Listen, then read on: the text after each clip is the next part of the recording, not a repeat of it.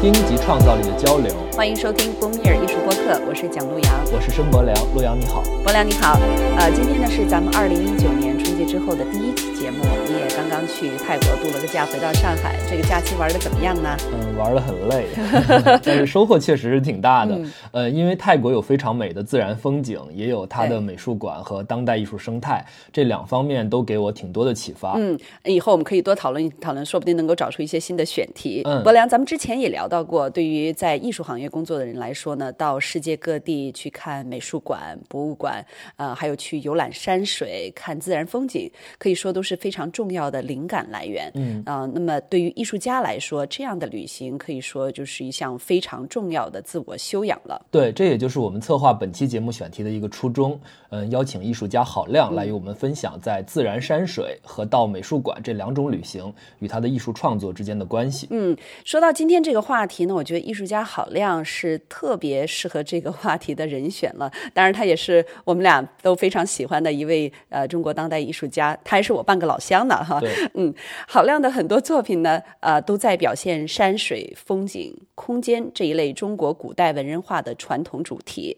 那么他使用的也是水墨这种非常传统的媒介。嗯，但我们通常呢是在当代艺术展览的语境里看到郝亮的作品的。啊、比如说我印象特别深刻的是，二零一六年他在北京尤伦斯当代艺术中心的个展《潇湘八景》，还有二零一八年在纽约高古轩画廊的个展《肖像与奇观》。嗯，那么郝亮参加的群展呢，就既有二零一七年威尼斯双年展这种大型国际当代艺术展览，也有像纽约大都会艺术博物馆在二零一七年举办的 Streams and Mountains Without End 这种专门探讨中国山水画传统的展览。嗯，在郝亮的作品里面，我们可以看到他作为一个当代艺术家，在描绘山水这个传统主题的时候，他布置空间、处理色彩、形状、节奏这些的方式，其实就像有一套他自己的语法系统。嗯那这套语法系统里面呢，融合了他对自然山水的观察和领悟，同时呢，也包括了他对艺术史上，包括东方的和西方的各个时期的艺术语言的吸收和运用。对，我知道呢，郝亮呃出生在一九八三年，哎，博良好像他就比你大一点哈，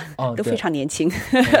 呃，那么在郝亮的创作当中呢，其实他已经有一套非常独特和成熟的语言体系。呃，因为对比他的年纪，其实我蛮好奇他的这一套非常成熟的语言体系是怎样一步步的发展起来的。呃，那么从他过去的介绍里边，我们是知道郝亮呢，其实从小就开始学习中国画，他的本科和研究生呢，也是毕业于四川美术学院的国画系。其实咱们刚才说到，在美术馆里和在自然山水中获得这种创作的灵感也好、启发也好，在中国画里是有两条很悠久的思想脉络，一条就是师古人，就是把古人、把艺术史上的人当做老师；一条是师造化，就是直接向大自然学习。所以这次我到郝亮在北京的工作室和他进行采访的时候，就是从他早年的学习经历里面，师古人和诗造化这两者的关系问起的。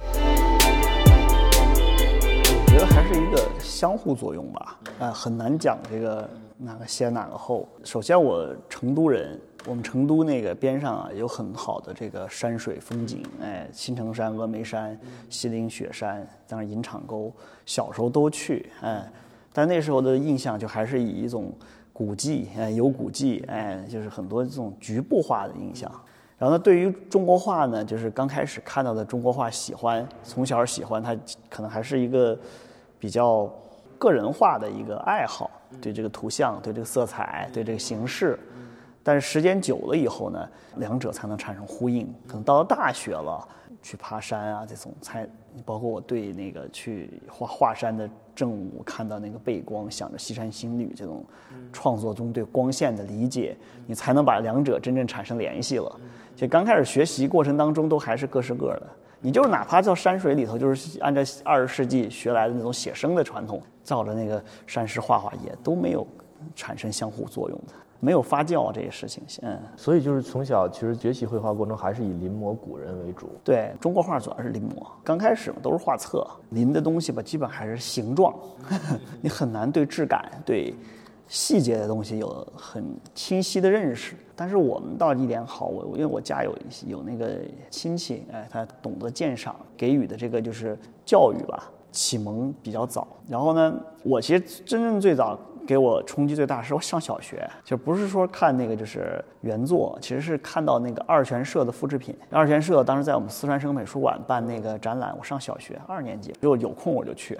就到我们美术馆。是吧？还有逛书店嘛？我们的古籍书店啊、美术书店那些叔叔阿姨什么都认识我，你知道？我很小，我喜欢这个人，小孩喜欢这人少。对，真正你说看到最好的原作，我觉得还是上大学以后去上海博物馆。我那时候看到那个，呃，那冲击挺大的。就是当时他展的那个梧桐小鸟一个宋画，我觉得进门第一张那个宋画，我因为临过那张画，完全跟我的理解到的质感完全不同。以前临不到那么透明那种。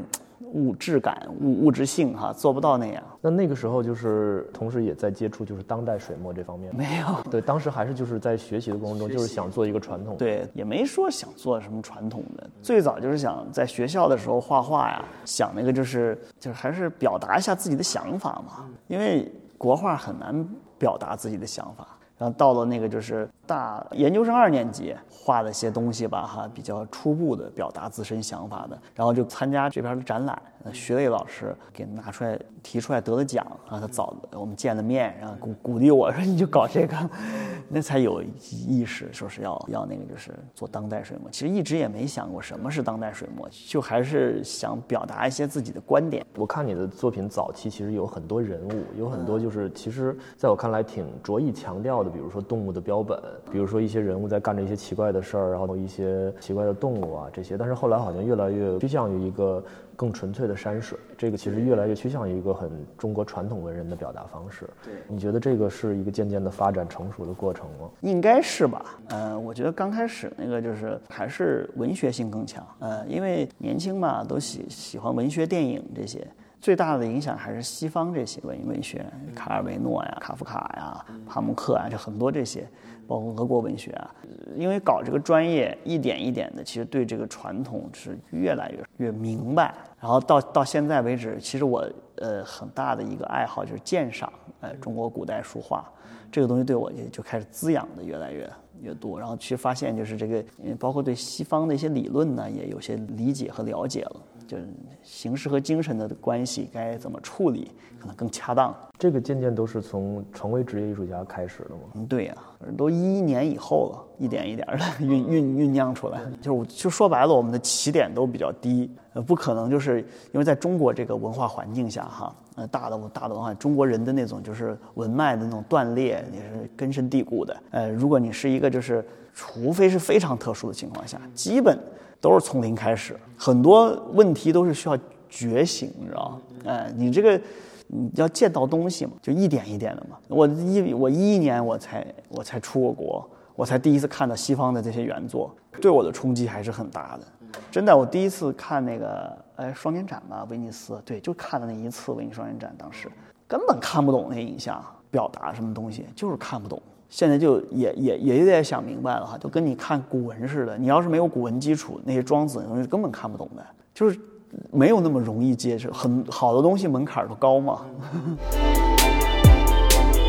郭良，我觉得郝亮说到自己早年这个学习历程，真的是随着看过的东西越来越多而不断觉醒的一个过程。呃，在这里面呢，我们也看到了去看展览的重要性。嗯，因为只有在展览里面，你能看到这个真迹的时候，它的这个尺幅、空间感、画质、色调，和我们看印刷品或者在电子屏幕上看图片是完全不一样的。对我自己在国外学习和旅行的过程中，感触特别深的是那种单。个艺术家的回顾展，其实回顾展就像一个人一生的全景，你可以看到他年轻的时候画的什么样，然后他怎么样度过中年的创作危机，然后到了老年，有的人你就会感觉到他的那个无力感，他就是画不到那个他想要的那个境界，或者有的人呢是老而弥坚，就像有点像成了精了似的，很放松随性的画一画，那个状态就特别的不一样。但是在中国国内，这种中国古代艺术家的个人大型回顾展，好像是近几年才开始兴起的。嗯，比方说现在正在上海博物馆举办的明代艺术家董其昌的书画艺术大展。那么说到董其昌呢，其实他也是对郝亮影响非常大的一位艺术家。那么在那个展览里面，我们其实可以看到董其昌是怎样从他的那个时期的语境里发展出一套自己集大成的艺术语言体系的。嗯，应该可以这么说，一个艺术家的作品往往是分布在全球各地的美术馆，还有私人藏家。家的收藏里面，所以它需要一套很成熟的借展合作方式。以前国内的博物馆做这种一个古代艺术家的展览，主要还是基于自己本地的馆藏，对，可能也会有一些国内的馆际之间的借展。但是现在呢，就有更成熟的条件和策展能力来做国际之间的借展。比如这次上博的董其昌展览的规模特别的大，涉及到像十五家机构借展，其中有九家是在美国和日本很重要的收藏中国古代艺术的机构，嗯，像美国的大都会艺术博物馆、普林斯顿大学艺术博物馆，还有波士顿美术馆，还有包括日本的东京国立博物馆、大阪市立美术馆这些。对你说到这儿呢，我还想起前段时间在东京国立博物馆开幕的颜真卿展览，当时因为向台北故宫博物院借展颜真卿的真迹，呃，祭资文稿，还引起了国内网友非常激烈的讨论哈。那这是另一个话题了，咱们还是说回到日本和美国这两个国家，拥有很多很重要的收藏中国古代艺术的机构。这两个国家呢，也是郝亮近几年经常去旅行、去走访的地方。我这次和郝亮的访谈呢，也谈到他的这些旅行见闻，还有对他创作产生的影响。日本，我觉得给我的这个启发，其实还是属于就是本身都是咱们都是东亚的文明，它的现代化程度够，你知道怎么就把这东西转转成成现在这样自然？古古今就是我说古今就一线天了，人家，嗯，就这个东西对我是一个冲击。去他那儿，我都是在思考这些东西。对，日本跟美国的其实收藏的倾向挺明显不一样的。不一样，日本重这个中国的这种南南宗化，哎，和尚画当时的，他的收藏也是就分两个阶段，他重中国更高古的东西。他两个阶段是具体是一个民国嘛，民国就是当时咱咱咱们这出问题嘛，人家来买嘛，买很多好东西，阿部方次郎他们都收藏都是这么完成的。还有就是宋代的时候嘛，宋元时期那种僧人。这文化交流带去的很多好东西。然后美国的话，你觉得它更偏重在哪方面？美国就是建构在对东亚的整个艺术史的叙述上的，哎，以这个就是方文他们为代表的这些，方文、高居翰不同的学派，他们的思维，嗯，就怎么把中国艺术史建构出来？日本那个还是什么呢？是他要的营养。美国这个是什么呢？就是谱系化的。中国的艺术史是什么样的？嗯，基本是这样。但是你要真要了解中国艺术史，真的要从美国这去看，他们弄的细，你知道你参加大都会的那个西山无尽那个展，你感觉怎么样？就因为把你放在那样一个，其实不光是中国美术史的一个体系，还是一个大都会自己的阐释体系。反正我觉得就是挺好的。他们考虑问题就是古今中外嘛。西方人的思思考方式跟中国做古美术史的思考方式不一样。中国哈做古美术史。有两个倾向，一种倾向呢就是书斋型的，还有一种倾向是鉴定型的。它很难的，就是做到这种复杂的学科交叉。嗯，就是你看到，就是包括现在有很很多这个关于中国美术史的这些展览，哎，就是艺术家的展览也好，古代的。但你不觉得，就它这很多东西还是以文物形态呈现的，它很难去考虑到它的这个文化比较，当时的这种在全球化，就是以这个概念做的，就是。当时世界的形态之后的形态，它对当下的作用，这些东西，它咱们是不重视的。就我们的古和今还没有没有衔接起来的，嗯，只是有了现象。他们反正对我们来说吧，我们最应该学习的就是怎么回馈于当下，哎，怎么把文物激活。那我我我我们中国中国的展览哈，还是真伪之真，哎，这做个展览，真的假的？这物质性太强了，形而上的思维太弱了。觉得这种旅行的经验会直接马上作用到你的作品里吗？我觉得去日本也好，去欧洲也好，我觉得并不是说是他那个能对我就是有多大的启发。我对我而言，因为我做的专业有关哈，是让我更好的理解了我们的文化，能理解我们文化当中的这个复杂性。嗯，你你如果去日本的那个东大寺什么的哈，你要说日本那个建筑能做到这么大，当时啊觉得那个平安时期，但其实你说它也就是模仿的我们那个长安那个寺庙，那那也就那之前比这三倍大，但是呢，就是我们很多东西没保存下来。你比如说，你从它的寺庙当中，它那种空间。产生出那种温情脉脉那种木质结构的整个那个厅，像像客厅一样，就家里的房屋感。它跟但是想再到山西那些庙宇，你琢磨一下这些雕塑，包括整个这个空间的那个光线的营造，其实是一种威严的、其实晚上想起来都挺吓人的，就是让你怎么宗教对你的这个意识形态其实起到的作用非常不一样。我觉得这些东西对我影响很大。对，然后那你在自然空间里的那那种感觉，和你原来比如说我们传统说的像郭熙提到的三远的这种平远、高远、深远的这种方式，和一种传统比如说一些画的之字形的山水构图方式，你觉得会有一些不一样的启发吗？但当然了，其实就破这些局面了嘛。其实那都是城市嘛。古人他有些呃提炼出来的画论吧，你也不能全信，那个也就是个呃他的一个就是教条。它里头可信的东西，可能并不是我们现在通论的东西。哎，你说你就是特简单，董其昌画纸上，我们都知道这南北宗这里头出来了，还很程式化的东西。但其实嘛董其昌的开篇讲的这个这些概念，就完全是跟我们对他的理解不一样。他讲到这个笔，你当时的对笔墨的这种理解特别局限。哎，树用什么笔法，什么用什么笔法，他哪哪知道真正懂画艺的人是脱网之鱼。他说整个艺术史是是个网。但你最后得成为脱网之鱼，你还得在网中，但你得脱这个网。他这他这种东西那种反转，对你对影响都很大的，对我。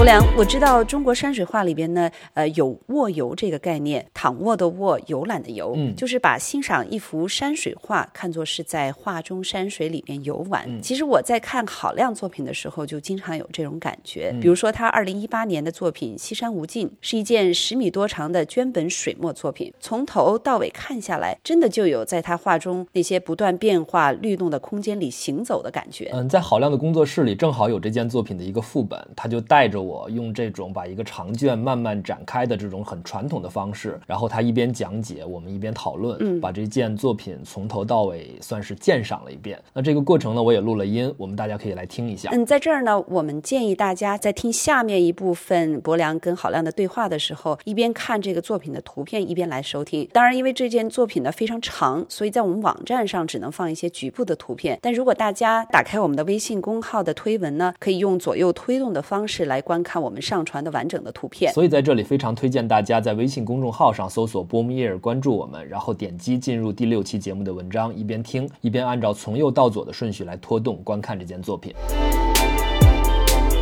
画中国画的人哈，说空洞一点，就是追求那个集大成嘛，就是想想觉得好的东西都想吸收，又想都想转换，基本就是把想要的东西都能够给它协调出来，因为。也确实画这么多年了，以自己的这个长处，可能也是能够协调一些矛盾的因素。嗯，这个西山无尽的起点就是一个挺大的人的头像，然后它又有一点那种嗯风景和图雕塑雕塑感嘛。我把它本身本就概括化了，它让它来引入整个山川。然后这边就是不断的，你会看到一个，就是从树到山石汇集了历史上各家的这种表达方式。嗯，就是想刚开始的东西就是个提点。然后我觉得就是主要是为了进进入到这个时空，时空这个东西里头有些悖论，哎，最大的东西和最小的东西之间的关系，嗯，人的身体和无限的宇宙的空间。对，然后渐渐的进入到这个画的时候，它就变成有一点几何形态，但是又很像很破碎，有点平面，有点就是俄国至上主义的。对，本身也。也本身就受了这个康定斯基他的理论的影响，然后其实对俄国的这个形式主义是有研究的。我这块的整个转折主要是为了呼应后面的东西。其实我觉得就是在空间的这个转折上，其实我现在下的功夫比较多。嗯，它不通过情节，就通过形块就把它能转过去。嗯，还有我们说造型。对，然后经过这片空湖之后，这片比较密集的这种彩色，有点像人身体的肌肉呀、血脉啊这种东西，好像跟宇宙也会有点关系，因为有一些宇宙的暗示，又有一些自然的线。我就是想画出洪荒感嘛，洪荒。对，就好像从一个古人的那种山水的集大成，变成了一种就是宇宙啊，然后又加上一种纯粹的几何图像。对对对，然后到这儿就很很像康定斯基的这个，因为就把康定斯基这个关于色彩研究的这个符号给拿出来了，而且是去掉色彩再用。他去掉色彩之后，他的那种。运动感是通过这个绘画的空间嗯产生的，这个矛盾性其实就是两者。我说康定斯基和董其昌这两两个理论交汇。就就用两个理论哈，怎么能就画出一个风景来？就一个风景把这个两个理论涵盖了，其实是很很很怎么说呢？很悖论的一个事情。呃，理论的复杂性就通过一个风景，呃，一个景观，这也是我们中国画的传统嘛。对，我觉得这个圆形，然后又是有点半黑白的这种感觉，有有大有小，很有意思。它就像那个随着时间的不同的那个时间点，随着光的强和弱，人的瞳孔的收缩，就跟刚才我们观看下来一路的这个感觉。所以我我这个圆呢，我就找了个线索，在整个画面当中，就自然界的。这中的圆和现实中和形形态中的圆怎怎么产生呼应？你看这这个圆与方的转转折，嗯，哎，这时候这人又出现了一次，好像在一个《桃花源记》那样的一个小孔里面。对我我我就想的是，这个是一个就是就是那个桃，你知道《桃花源记》那个描描述，这是置身事外的渔夫嘛？但是我这个人的形象呢，用的是俄国的这种农夫的形象，因为我用了俄国的理论嘛，我想就直接就用俄国农夫。然后其实后面这段的空间的转换就比较有运动感。这一段想表达出运动感变化，嗯，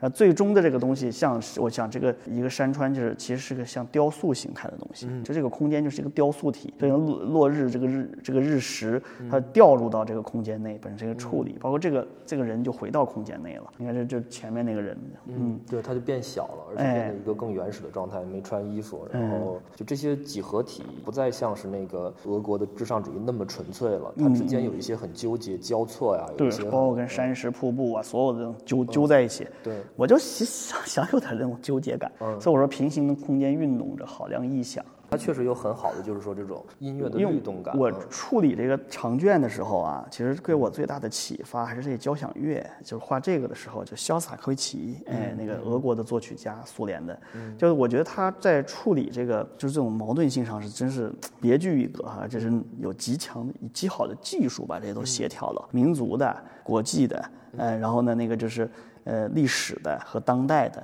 就各种东西，它全是。但是它有一个方法，它把它很多东西是并置的。嗯，古典性的东西和现代的东西，它是并置。然后呢，缠绕，它用这种方法。然后呢，但是它就是它的功功夫好嘛，哈，就把这些东西给。给缠这根绳给拧得特紧，但是然后比如有一些阶段又给把这根绳又松一下，啊，有些地中比如有一条线又是悬丝，就他把这个节奏处理的就是非常的微妙，嗯，然后我觉得跟当时他们那个俄俄俄国这个人的处知识分子的处境挺有关的，因为我我一直觉得这种像什么就是这种历史性的国家这种转变啊，就是我用更都都是有相似之处的，所以我我把他的这个东西拿来用，所以你会看到这张画虽然是好像是个整体，但其实水墨的东西和色彩的东西是两个。系统，嗯，呃，它其实是在缠缠绕着的，就是我们中国话说的“色不爱墨，墨不爱色”。其实仔细看，其实是两个系统在走。在你们聊到这么多艺术史上的资源的同时呢，我觉得郝亮的作品也和我们当代的当下的生活有很密切的关系。呃，比如说，我记得《潇湘八景》里面有一幅雪色，就和郝亮在北京冬天对雾霾的颜色的观察有关。嗯，还有一幅遗迹，他在山水里边画了很多行星星体，也更接近我们当代人的宇宙观。对，郝亮在二零一五年还创作过一件水墨长卷，叫《此君》，它的取材就是一个明代的私人园林，在五十年代之后被改造成人民公园，现在又变成一个当代的游乐园。我特别记得他在里面画了一个摩天轮幻化成一个彩虹的形状，它其实面向。的是中国当代日常生活的那种超现实感，这里面文人画的东西会相对减弱，但又带入了一种很微妙的当代情绪。我们来听听郝亮自己说他对当代、对当下是怎样理解的吧。我觉得就是你肯定得真实当下呀，当下它发生的东西，它的现实的状态，对对我的这个触触碰的情绪上的那种触碰，我觉得我还是挺在乎的，就是怎么能够那个更好的理解当下。其实我觉得历史吧，哈历历史上的东西都好说，那都是已经约定俗成了。你对当下是最难说的，对未来都好说。未来大家就就是想象嘛，当下是什么，真的是很难讲。我觉得你如果就是不重视这个当下的话，就是就是一个书斋艺术或者就是一个这种文本艺术的话，那它的那个生命力确实有有限。我就还讲到我我画画的。最初就是由于为什么你说画当代水墨，其实没想过这是当代水墨，就是想我画这个东西，因为我喜欢水墨画，从小喜欢。但我想我画的画能表达一些我的观点和想法，针对历史，针对这个变迁，针对这个就是很多事情吧，嗯，包括这个现代性的问题，包括对当下的不满都有，全都有的。就可能具体作品而论了。你说到这个变迁，其实我们也还都处在这样一个就是传统经历了一个断裂嘛。然后现在我们说到山水画，可能也有很多人会想到的是，就我们不太喜欢的那种美协啊、官方展览的那种千篇一律的那个样子。但其实他们也是一样在经历这个就是建国之后的这样一个改变。改变，这个中国就是属于这个巨变，真是就是人类这种就是就是说白了，就是人类文明中就是产生出这么大巨变的国家也也很少，就是还还有跟过往还产生联系的，就这种巨变带来的这个就是所谓的后遗症啊，嗯、就是还是很强的，嗯，当然就是这个首先它肯定是共识没了，它是撕裂的，这个现在就是只能说是各各做一摊儿，嗯，各各各自按各自的这种就是认可的这个想法去做事情。嗯，我觉得就是有些包括四九年后的山水画那种实践哈，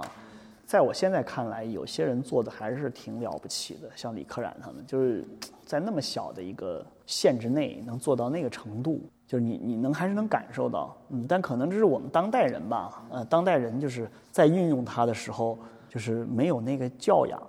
呃，因为你能看到李可染的那种教养，对西方艺术、现代艺术的了解，对宋元的了解，对董其昌到明代的形式的了解，京师画派他 真是玩很通的，哎、所以他在那个改良的时候，你会觉得，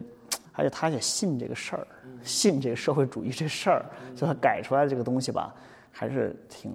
挺那个透通透的，所以那画面再黑你都觉得挺通透的。但可能后面很多人我们在做这个事情的时候，就是包括可能你说到的这个这些官僚系统这些艺术家，他可能还是拿这个为为用，哎，不是信这个。那就那个东西就假了嘛，没什么精神性的东西。对，我记得就是你推荐过一本小说，就是黄仁宇的《汴京残梦》，我觉得那个很有趣，就是其实他是从一个一个文人的选择，其实他原来想考功名，后来去学画，然后学画他又后来经历了很多，就是这个绘画当时是一个政治功能的东西，后来他又直接投身政治了。然后包括还有一本书叫《宋代诗画中的政治引擎》，也是在讲这个的。其实这个东西挺有意思，其实自古来讲文人画就有这样一个功能，然后文人就是在这样一个环境里，但是他其实总是被这个功能被忽略。然后我们提到，就是说，如果不是一个专门的从业者来讲，他就会讲中国画是一种理想，一种天人合一的东西。其实这个矛盾感、纠结感一直都在。对，其实我们所说的他的天人合一和理想，就是由于有这个层面的存在，那个东西才映射出来的。就是它不是一个空洞的，它如果它现实的生活就是跟道士一样的，他那个追求肯定跟这个画面上的反映出的情绪绝对是不同的。你说董其昌，我们看他那个展览，那么大量的作品啊，但你要想想，他其实是一个很成功的政治家，历次政治斗争不倒，然后呢，真是在政治斗争中有极强的嗅觉。而且你说这是这种从政人员哈，还，在艺术史上还那么大建树，你说这人一辈子给我做多少事儿？就你就想想，那能量太大了，精力旺盛。对，他在礼部嘛，我有时候开玩笑，就礼部可能做点仪式什么的，跟策展似的。对对对对，仪式，它制度嘛，制度嘛，它就是说说白了就是我们现在搞意识形态的。你看他最早在翰林院做编修，搞那个呃史神宗史录，搞那个就是书籍编的，所以他为什么那么重意识形态？但你你你会发现他跟李直的那种那么好的关系，李直那种他妈都都是异己异说，他相信李李李直那套啊。呃，那种同心论什么的，他都信这个。哎、包括跟禅宗，他在他那个时期特别有意思，他置身于这个历史之中，又又在这历史之外。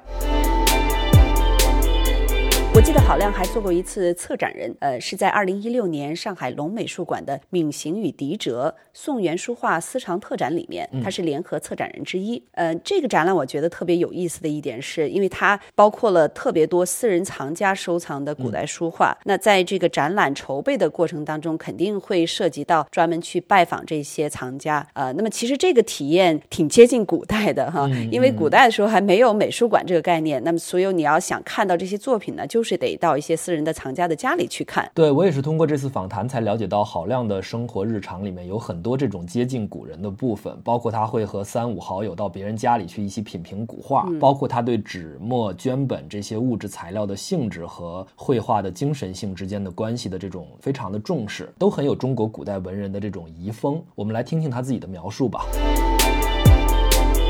这个都是日常了，因为都知道我喜欢博物馆也好，或者是那个私人收藏也好，都愿也愿意接待我看，都是日常。有时候我们还组织呢，就是像那个刘野老师、王兴伟老师、王殷老师，什么梁元伟啊，什么大一大帮人。有时候赵丁阳老师、舒口让，大一大帮有搞思想什么，一起到一家去看古画，一看看到半夜都是那种一件一件的看，大家品评。就我我喜欢这个东西啊，它可能就是简单的层面上来讲，就是看书。博物馆展览，所以最主要的是上手。现在没有条件说把谁家的画借到家里来临了吧？也有的，也也有这些机会，呃，也也画。你还是保持着一个古代的这种画家的这种一个方式。呃，因为我觉得这个，你看中国画的展览啊，它是这个，因为这个材质问题，